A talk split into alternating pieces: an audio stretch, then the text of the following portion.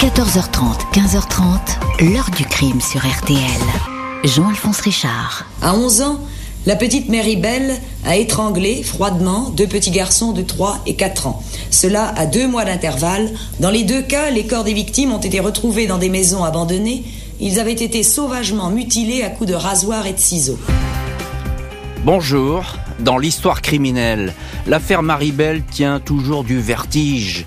Depuis 50 ans, policiers, juges, psychiatres, sociologues, écrivains n'ont cessé de feuilleter ce dossier pour tenter d'en comprendre les mécanismes. Les faits défient l'imagination. Comment une fillette de 10 ans a-t-elle pu tuer deux petits garçons de 3 et 4 ans? Tout cela par jeu, par cruauté, par plaisir de les voir rendre leur dernier souffle. À l'aube des années 70, dans la ville de Newcastle, en Angleterre, le cas de la petite Maribel déchaîne ainsi les journaux, ébranle l'opinion, car c'est un scénario glaçant qu'ont mis au jour les enquêteurs, une mise en scène que seul un criminel désaxé aurait pu imaginer, un jeu morbide derrière les murs de maisons abandonnées. Comment la jolie petite fille brune aux yeux en amande est-elle devenue une criminelle totale? Comment les juges ont-ils fait face à ce cas inédit, jamais répertorié jusque-là par un tribunal? A-t-on trouvé la clé de ces crimes? Question posée aujourd'hui à nos invités. 14h30, 15h30. L'heure du crime sur RTL. Dans l'heure du crime aujourd'hui, nous nous plongeons dans l'affaire Maribel, petite fille de 10 ans dont le nom va bientôt faire le tour du monde après deux meurtres d'enfants commis avec cruauté au printemps-été 1968 dans les faubourgs d'une ville du nord-est de l'Angleterre. Ce samedi 25 mai 1968, aux alentours de 15h30, trois enfants jouent dans les décombres d'une maison en ruine, au 85 Saint Margaret Road, dans le quartier populaire de Scotswood, un faubourg de Newcastle, un terrain vague qu'on surnomme le Tin Lizzy. Depuis des mois, la ville n'est qu'un immense chantier, des bâtiments anciens, vétustes, promis aux bulldozers et aux pelleteuses. Des centaines de familles peu à peu relogées dans des barres d'immeubles. Les trois enfants visitent les étages de la maison éventrée. Dans ce qui était une chambre, ils tombent sur un corps qui gît sur le sol. Un petit garçon blond vêtu d'un pullover et d'un pantalon. Ses yeux bleus sont restés grands ouverts. Un filet de sang s'est échappé de sa bouche. Ils l'ont déjà vu, ils le connaissent. C'est un gamin du quartier. Il s'appelle Martin Brown. Sa famille habite juste à côté. On appelle les secours. Un ouvrier accourt, tente un massage cardiaque, mais il est trop tard. Martin Brown, âgé de 4 ans et 2 mois, est mort.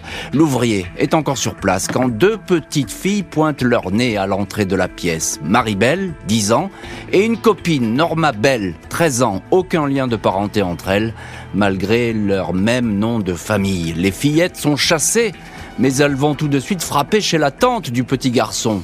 Un de vos neveux a eu un accident, je pense que c'est Martine. Mais c'est difficile à dire car il est couvert de sang, annonce Marie-Belle, avant de tourner les talons. Dimanche 26 mai, lendemain du crime, le docteur Bernard Knight est incapable de dire de quoi est mort précisément Martin Brown. Il n'a relevé aucune trace de violence sur le corps du petit garçon. L'ingestion de comprimés médicamenteux retrouvés à proximité est envisagée, mais après des analyses toxicologiques, cette hypothèse est abandonnée. Martin est mort asphyxié, il a probablement eu un malaise, peut-être suite à une chute dans les gravats, c'est l'accident qui est privilégié. Ce même jour, l'école maternelle du quartier est vandalisée. Le lendemain, le personnel découvre des livres déchirés, des bureaux et des chaises renversées. On a jeté de l'encre sur les murs. Plus intrigant, les casseurs ont laissé derrière eux quatre notes rédigées d'une écriture maladroite avec des fautes d'orthographe. J'ai tué et je reviendrai, dit en substance un premier billet. Un autre est plus explicite. Nous avons tué Martin Brown. Les mots qui suivent sont débordés d'insultes. La police attribue le saccage de la maternelle et les notes manuscrites à des enfants qui ont travesti leur écriture. Ces aveux ne sont pas pris au sérieux. Il s'agit d'une blague de très mauvais goût. Trois jours plus tard, juste avant les obsèques de Martin Brown, Maribel et sa copine Norma se présentent chez la maman du petit garçon. On vient voir votre fils, dit Marie. La mère répond que son fils est décédé. Réponse de Marie Oh, je sais qu'il est mort, mais je veux le voir dans son cercueil. 31 juillet 1968 à 23h10, deux mois après la mort de Martin Brown, le corps du petit Brian Hove, trois ans, est découvert entre deux blocs de béton d'un chantier de démolition. Sa famille le cherchait depuis le début de l'après-midi. La police remarque qu'on a tenté de dissimuler maladroitement la dépouille sous des touffes d'herbe. Le visage de l'enfant est cyanosé. Des coups ont été portés au visage, au nez. Une paire de ciseaux cassés est retrouvée. Le légiste conclut à une strangulation. Le meurtrier a bouché les narines de Brian avec une main et serré le cou avec l'autre. Des cheveux ont été arrachés par poignée. La petite victime a été frappée au bas-ventre, mutilée. Sur le ventre de Brian, une main a gravé dans la chair, avec les ciseaux, la lettre M en majuscule. Le légiste note que peu de force physique a été déployée pour étrangler et scarifier le garçon. Il est formel, c'est un enfant qui est l'auteur du crime. Les deux copines, omniprésentes sur les lieux des meurtres, vont vite être soupçonnées et vont alors raconter l'indicible. Le meurtre de Brian Hove, trois ans, mobilise les policiers du comté, d'autant plus que l'auteur serait un enfant. Une centaine d'enquêteurs sont affectés sur le dossier. Une liste de 1200 enfants habitant le quartier de Scottswood est dressée le 2 août, deux jours après le crime. Maribel et Norma Bell sont entendues. Elles ont été vues en train de jouer avec la victime avant que celle-ci disparaisse. L'inspecteur James Dobson, police de Newcastle, s'intéresse à ce duo. Marie est silencieuse, Norma volubile. Elles disent avoir laissé Brian seul à l'heure du déjeuner. On les laisse repartir. 3 août, elles sont à nouveau questionnées. Norma, qui accuse semble-t-il un retard mental, reste euh, évasive. Marie, en revanche, se laisse aller à de longues déclarations. Les policiers sont surpris par son intelligence, sa rapidité, son aptitude à anticiper les questions et à s'y adapter malgré son jeune âge. Elle déclare avoir vu un garçon de 8 ans jouer avec Brian le 31 juillet. Elle donne même son nom. Elle l'a vu frapper le petit garçon. Elle décrit le corps couvert d'herbe, la présence d'une paire de ciseaux, autant de détails gardés secrets, jamais rapportés dans les journaux. On la laisse toutefois rentrer chez elle. 4 août, les parents de Norma Bell contactent les policiers car leur fille a des informations importantes sur la mort de Brian. Norma indique que Maribel lui a raconté qu'elle avait étranglé le garçon puis l'avait scarifié d'un M avec des ciseaux et une lame de rasoir, effectivement retrouvée sur la scène de crime. Norma décrit dans le détail la disposition du corps. Le lendemain 5 août au matin, Maribel est arrêtée dans la maison de sa mère. Elle dément toute implication. Elle accuse les policiers de vouloir lui laver le cerveau. L'inspecteur Dobson décide d'interroger les deux fillettes. Elles passent la nuit dans deux cellules séparées du commissariat de Newcastle, questionnées, relâchées, mais placées sous surveillance. 7 août, la police est présente aux obsèques de Brian Hove. Elle scrute les 200 personnes qui sont là. L'inspecteur James Dobson fixe lui Maribel, vêtue de sombre, coupe brune au carré, les yeux en amande. Je ne l'ai pas lâché du regard. Quand le cercueil est passé devant elle, elle se tenait droite. Elle riait et se frottait les mains. Je me suis dit, oh mon Dieu, il n'y a plus un jour à perdre, car sinon elle va recommencer. Le soir même, Maribel et Norma Bell sont formellement arrêtées, mises en accusation pour le meurtre de Brian. Ça me va, répond Marie, alors que Norma éclate en sanglots en répétant qu'elle n'a rien fait, Maribel livre un témoignage écrit dans lequel elle reconnaît avoir été présente à l'heure du crime, mais selon elle, c'est Norma qui a tué. Elle reconnaît avoir laissé les mots dans l'école maternelle après le décès du premier petit garçon, Martin Brown, mais c'était pour s'amuser, dit-elle. La police scientifique indique alors que des fibres d'une jupe marron ont été découvertes sur le corps de Brian Hove, mais aussi sur celui de Martin Brown, c'est la jupe de Maribel. Ce n'était pas un accident, mais bel et bien de meurtre.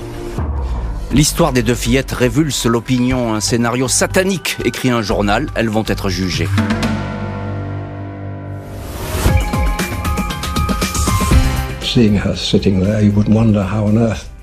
En la regardant, je me demandais ce qu'elle faisait là. Elle avait l'air innocente, elle ne montrait aucune émotion, elle répondait sans hésitation, elle répétait qu'elle n'avait rien à voir avec ces deux meurtres. Jeudi 5 décembre 1968, Marie Bell et Norma Bell se tiennent debout devant les juges perruqués de la cour d'assises de Newcastle. Toutes deux plaident non coupables. La foule est venue voir celle que les tabloïds appellent le monstre, Marie Bell, 11 ans, présenté comme l'auteur principal des deux crimes. Le procureur Rudolph Lyons a des mots impitoyables pour les deux fillettes. Il indique qu'elles ont tué uniquement pour le plaisir et l'excitation que cela leur procurait. Marie, la plus jeune, menait la danse, indique le magistrat, mais toutes les deux savaient ce qu'elles faisaient et elle savait que c'était quelque chose de mal. Marie-Belle est présentée comme une enfant anormale, agressive, vicieuse, cruelle, incapable de remords, avec une dose de ruse diabolique, presque terrifiante. La petite fille, vêtue d'une robe jaune, sourit en écoutant les accusations. À côté d'elle, Norma paraît terrifiée. Elle certifie qu'elle n'était pas là quand Martin Brown a été étranglé. Pour Brian Hove, elle ignorait qu'il allait mourir. Au fil des audiences, Maribel répète que Norma est l'étrangleuse. Cette dernière est pourtant présentée par un psy comme une petite fille accusant un retard mental, incapable de prendre une décision. Marie est pour sa part décrite comme souffrant de troubles de la personnalité, manipulatrice, violente. Son avocat évoque son parcours au sein d'une famille dévastée, 17 décembre. Après 9 jours de procès, les jurés se retirent. Un délibéré de 3 heures et 25 minutes. Marie est condamnée pour un double homicide involontaire. Son jugement est reconnu comme altéré. Mais elle écope de la perpétuité. Norma est acquittée. L'enfant Marie-Belle peut être emmené, indique au garde le président de la Cour. La condamnée à perpétuité, la plus jeune criminelle d'Angleterre, prend le chemin de la prison sans grand espoir de sortir de sitôt. La condamnée Marie Belle est considérée comme très dangereuse, dénuée de pitié et de remords, il faut la surveiller de près. On la soupçonne de vouloir se faire la belle à la première occasion. Avant son procès, elle s'était battue avec des adolescentes plus âgées qu'elle et avait pris la fuite à deux reprises. Rien ne semble alors prévu pour accueillir une enfant si jeune pour une aussi longue détention. À 12 ans, elle est ainsi la seule fille au milieu de 24 prisonniers masculins. Elle racontera avoir subi plusieurs agressions sexuelles et des viols.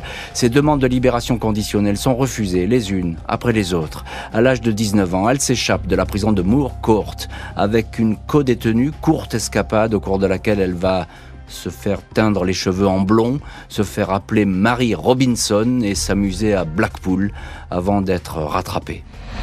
Mai 1980, Marie-Belle, 23 ans, est libérée après avoir passé 11 ans et demi en détention. Commence alors pour elle une vie semi-clandestine à la recherche de la meilleure cachette pour échapper aux journaux. On lui propose des sommes folles pour raconter son histoire, mais elle ne répond pas. Elle porte un nouveau nom, mais celui-ci finit par être éventé. La nouvelle de la naissance de sa fille en mai 1984 relance la course-poursuite. Marie-Belle sera obligée de déménager dans un lieu tenu secret est placée sous la protection de la police. La sorcière de Newcastle, encore un surnom, va enfin parvenir à disparaître, mais sans se faire vraiment oublier. Marie-Belle, aujourd'hui âgée de 65 ans, mère et grand-mère, vit dans un lieu tenu secret en Angleterre en 2003 devant la haute cour. Elle avait obtenu le droit de porter une nouvelle identité jusqu'à la fin de ses jours. Les juges ont alors interdit de diffuser toute information qui permettrait de la localiser ou de l'identifier. Décision respectée à la lettre. Aucun article évoquant la vie actuelle de Marie-Belle n'a jamais été publié. Maribel n'a pas raconté ses crimes dans les journaux. Elle a seulement accepté de collaborer à l'écriture d'un livre signé de la journaliste Gita Sereni, une si jolie petite fille. À aucun moment elle prétend avoir été injustement condamnée.